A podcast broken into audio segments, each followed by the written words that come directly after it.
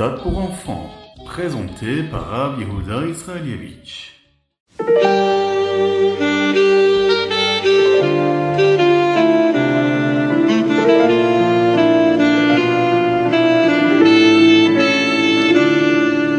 Nous allons apprendre aujourd'hui dans le Yom que le Rabbi Shmuel nous demande d'étudier le Chumash tous les jours avec Rashi. Mais pourquoi seulement Rashi? Il y a tellement d'explications importantes sur le Chumash. Il y a le Ibn Ezra, il y a le Rambam. D'ailleurs, nous allons célébrer sa Iloula ce soir et demain, Bezrat Hashem, le Chaf, le 20e jour du mois de Tevet. Il y a également le Kliyakar, il y a le Orachaim Akadosh et bien d'autres encore. Pourquoi en particulier le Rashi? Le rabbi de Lubavitch nous donne trois raisons à cela. Première raison, elle est notée dans le Shulchan Aruch, et il est dit là-bas que lorsque nous faisons euh, la paracha juste avant Shabbat et que nous lisons la paracha en faisant par exemple Shnemi Krav et Targum, eh bien, euh, nous avons le devoir de le lire avec le Rashi.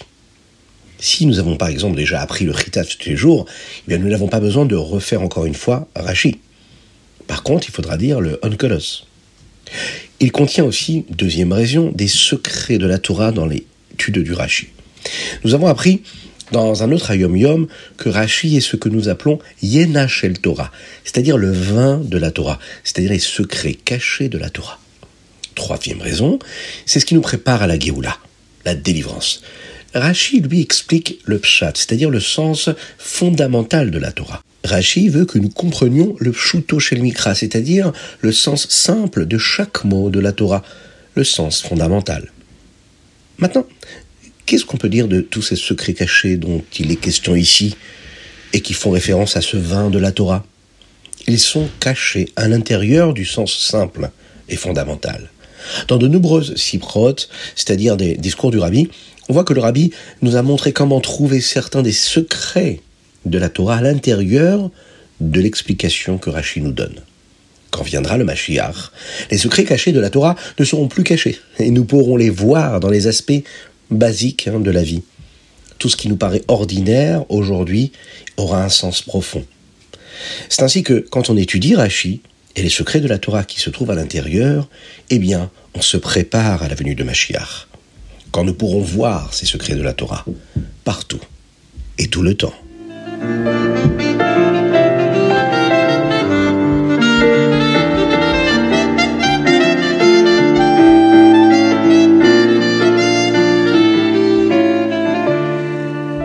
Bonjour à tous, infiniment heureux de vous retrouver pour partager avec vous le Ritat du jour. J'espère que vous allez bien.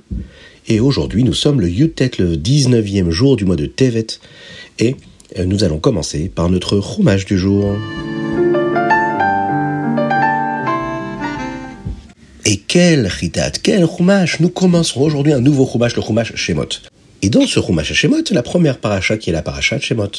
Dans le dernier Chumash, le Chumash Bereshit, nous avons appris ce qu'était la création du monde nous avons appris aussi qui étaient les Avot, Avraham, Yitzhak, Yaakov. Nous avons appris aussi ce qu'étaient devenus ces patriarches-là à travers leurs enfants, leurs petits-enfants, les Shvatim, les douze tribus d'Israël, et toutes les belles histoires. On les a accompagnés jusqu'en Égypte. Tout cela était en fait une préparation à ce que nous allons apprendre dans ce Chumash Shemot. Nous allons vivre ensemble. Comment Hachem nous fait sortir d'Égypte Comment est-ce qu'il nous donne la Torah pour que nous devenions une nation mais d'abord, nous apprenons ce qu'était le Galut Mitzraïm, l'exil de l'Égypte, à travers laquelle le peuple juif a dû passer euh, des difficultés hein, afin que cette délivrance puisse se produire. Aujourd'hui, nous allons apprendre comment commence cet exil. Le peuple juif grandit. Il devient une grande nation et part au Pharaon. Lui émet des décrets pour les empêcher de croître et de grandir. Tout d'abord, la Torah nous rappelle que lorsque le peuple juif est descendu en Égypte, il n'était en fait que 70 personnes. Mais ils ont reçu une bénédiction pour avoir beaucoup d'enfants. Et souvent, écoutez bien cela, les mères avaient six bébés à la fois. Et bientôt l'Égypte était pleine du peuple juif. Les fils de Yaakov, eux, grandissaient maintenant. Et, bien sûr, ils vont décéder, mais c'est Lévi qui va décéder en dernier. Malheureusement, avec le temps, beaucoup de ce peuple juif-là a cessé d'observer toutes les mitzvot, sauf les familles de la tribu de Lévi. Là arrive un nouveau Paro, qui lui ne connaissait pas Yosef, et qui lui va devenir roi. Il prétendait craindre que le peuple juif se rebelle contre les Égyptiens, puisqu'il y en avait tant de juifs. Et il voulait faire quelque chose pour les arrêter. Paro va demander à ses conseillers quoi faire. Bilam, l'un de ses conseillers, va donner à Paro une idée sournoise qui empêcherait le peuple juif d'avoir beaucoup de bébés et les inciterait à commencer à agir comme les Égyptiens, à s'assimiler. Yitro, un autre conseiller, lui va dire à Paro de ne pas faire cela. Mais Paro ne va pas écouter Yitro parce que Paro a été fâché contre lui. Il faut savoir que Yitro a dû s'enfuir à Midian à ce moment-là. Paro décida de mettre en œuvre l'idée de Bilam. Il appela tous les Juifs à venir et quand tout le monde fut là, il commença à fabriquer des briques. Bien sûr, tout le monde se mit à aider. Bien sûr, le roi est en train de construire des briques et fabriquer des briques. Tout le monde s'est mis à l'aider, sauf la tribu de Lévi. La tribu de Lévi est restée à la maison pour étudier la Torah. À la fin de la journée, les Égyptiens euh, ont dit aux Juifs de compter combien de briques ils avaient fabriquées. Et là, ils vont leur dire, vous devrez fabriquer autant de briques chaque jour. Et c'est ainsi qu'ils les trompèrent pour les réduire en esclavage. Les Égyptiens, eux, ont fait travailler très dur le peuple juif pour construire les villes de Pitom et Ramsès. Mais le plan de Bilam ne fonctionnait pas. Même si les Juifs travaillaient dur, ils continuaient à avoir beaucoup d'enfants. Les Égyptiens étaient très frustrés et ils pensèrent à une autre idée. Maintenant, les Juifs devraient travailler encore plus dur et faire un travail auquel ils n'étaient pas du tout habitués. Et de cette façon-là, les parents seraient trop fatigués pour avoir plus d'enfants. Mais les femmes juives savaient que la naissance d'enfants était la chose la plus importante dans la vie. Elles continuaient à avoir des enfants. Paro vit cela, et il se rendit compte que son plan ne fonctionnait pas. Alors ses conseillers lui dirent que la personne qui ferait sortir le peuple juif de Mitzraïm allait bientôt naître.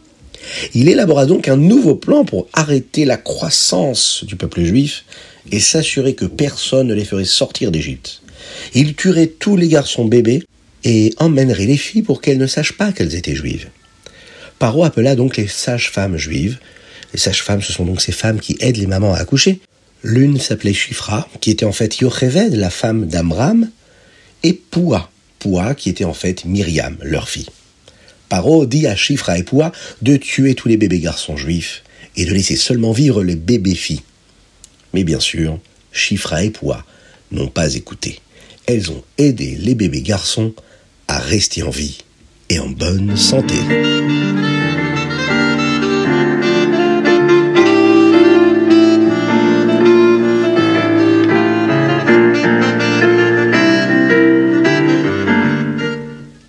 Teilim. Oui, dans le Chitat, il y a le Chumash, ensuite il y a le Teilim. Et aujourd'hui, nous allons lire les Teilim Tzadik, Tzadik Aleph, Tzadik Bet, Tzadik Gimel, Tzadik Dalet, Tzadik Et, Tzadik Vav, du 90 au 96. Le premier chapitre des Télim d'aujourd'hui a été écrit par Moshe Rabbeinu. Plus tard, David Ameller l'a inclus dans les Télim, et il commence par les mots suivants. Tefila le Moshe ish Elohim.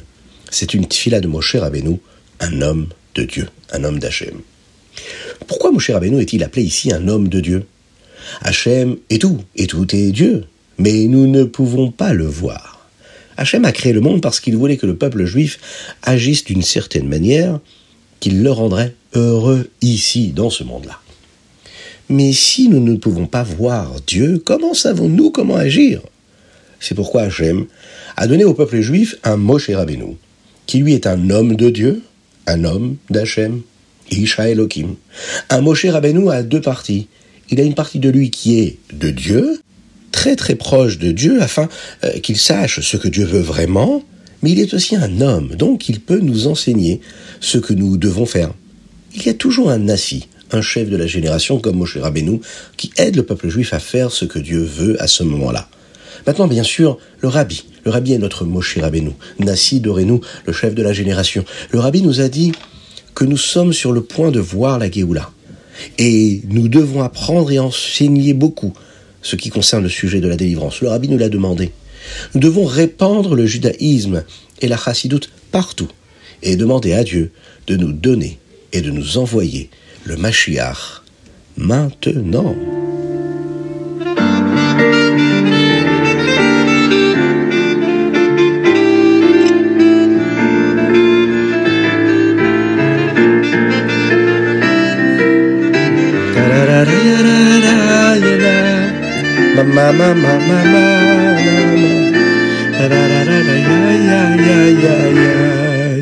On n'oublie pas de mettre la tzedaka, c'est très important, une petite pièce dans la tzedaka, et par cela, Mashiach arrivera.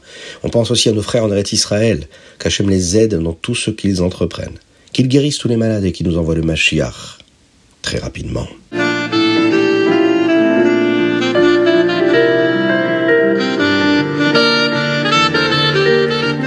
Tania, l'écouter à Marim, aujourd'hui nous sommes dans le Perek Yudbet. C'est une partie du Tania qui est très particulière. Le début du douzième chapitre où nous commencerons à apprendre qu'est-ce que c'est un Benoni. Après toutes les introductions des chapitres précédents, nous avons parlé du Yetzertov, du Yetzerara, du bon et du mauvais penchant. Nous avons parlé du Tzadik, du Racha. Eh bien, nous sommes enfin prêts à en apprendre davantage sur le Benoni. Lui, qui est le point central du Sefer Tanya. D'ailleurs, le livre du Tanya est appelé aussi Sefer Shel Benonim, le livre des Benonim. Dans le Tanya d'aujourd'hui, le Rabbi Zalman commence à nous enseigner ce qu'est le Benoni. Un Benoni, c'est quelqu'un qui ne permet qu'au Yetzertov, au bon penchant, donc à l'âme divine qui est en lui, d'utiliser le corps. Le bon penchant est le seul à décider ce que la personne doit faire. Étudier la Torah, accomplir les mitzvot, et faire tout le reste avec euh, le contact qu'il a avec la matérialité du monde, les objets, la nourriture, pour servir Dieu, l'Echem Shamaim, au nom de Dieu. Un Benoni ne permet pas à son Yetzerara, donc à son âme animale, hein, d'avoir ne serait-ce qu'une chance d'utiliser le corps pour euh, penser, par exemple, dire, parler, hein, ou même faire des avérotes. La pensée, la parole et l'action, ou pour être impliqué dans quelque chose qui ne serait pas dans un but particulier de servir Dieu. C'est pourquoi on dit d'un Benoni qu'il n'a jamais commis d'Avérote, car il n'a jamais laissé son Yetzer son mauvais penchant, avoir la moindre chance d'exister. Le rabbi explique que cela ne signifie pas que si nous avons commis une Avéra, eh bien, jamais nous ne pouvons euh, devenir un Benoni. Non. Cela signifie que, de la manière dont nous sommes maintenant, il nous est impossible de commettre une Avéra. Nous voulons tellement faire ce que Dieu veut que cela semble maintenant impossible pour nous de commettre une avéra.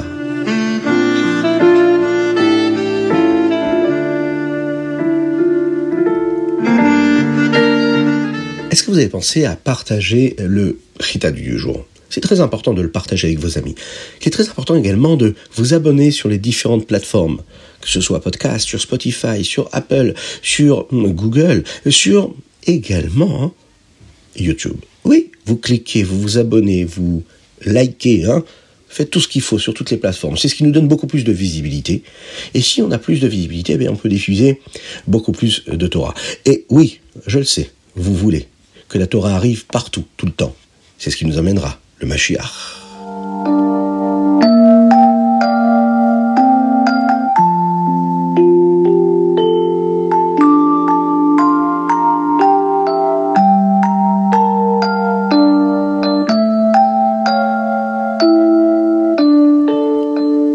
Hayom Yom, Yud Tet Tevet. 19 Tevet, dans le Hayom Yom d'aujourd'hui. Nous découvrons pourquoi est-ce que nous étudions le Chumash dans le Chitat. Eh oui, c'est ici que nous avons la bonne référence.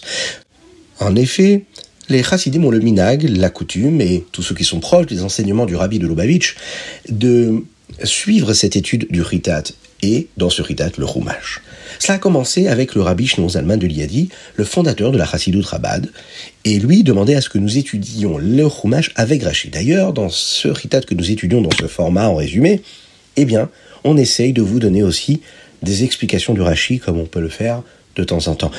Les autres Rebbeim, c'est-à-dire les maîtres de la Chassidoute qui ont suivi le rabbi Zalman de Liadi, eux ont continué cette coutume-là. Que ce soit le Admoreim Tsaï, ou que ce soit le Tzemar Sedek, ou que ce soit le rabbi Marash, que ce soit le rabbi Rachab, que ce soit le rabbi Yosef que ce soit le rabbi actuel, le rabbi de Lubavitch, le rabbi Menachem Mendel, d'étudier le Chumash tous les jours avec les explications et les enseignements du Rashi.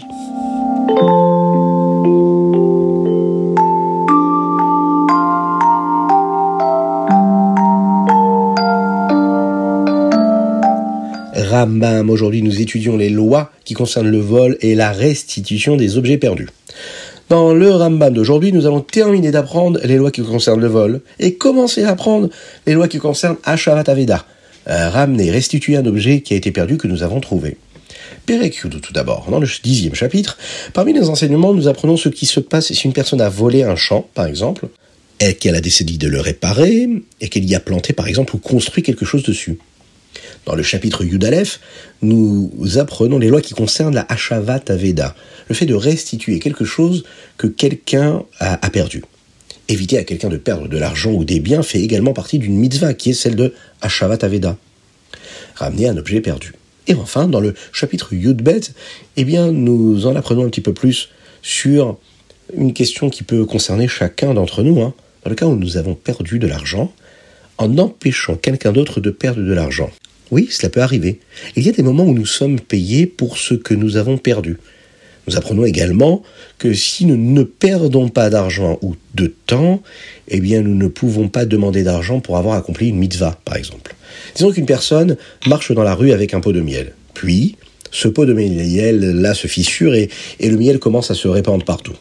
Bien oui, le miel va se répandre et il n'y aura plus rien et quelqu'un qui passe et qui dit non mais ne t'inquiète pas, j'en ai des pots vides, eh bien tu peux mettre le miel qui est en train de tomber dans mes pots à moi. Et là, la personne à qui appartenait le miel dit merci, merci.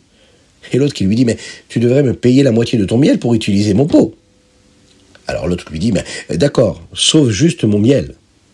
En réalité, la personne à qui appartenait le miel n'a pas besoin de lui payer la moitié de son miel. Pourquoi? Parce qu'il est une mitzvah d'aider quelqu'un qui est en train de perdre quelque chose. Et le pot de l'autre personne était vide de toute façon. Même si la personne à qui appartenait le miel a dit qu'elle le payerait, eh bien la personne, elle, ne va pas recevoir cet argent-là. Pourquoi? Eh bien parce que c'est une mitzvah d'aider son prochain à ne pas perdre quelque chose.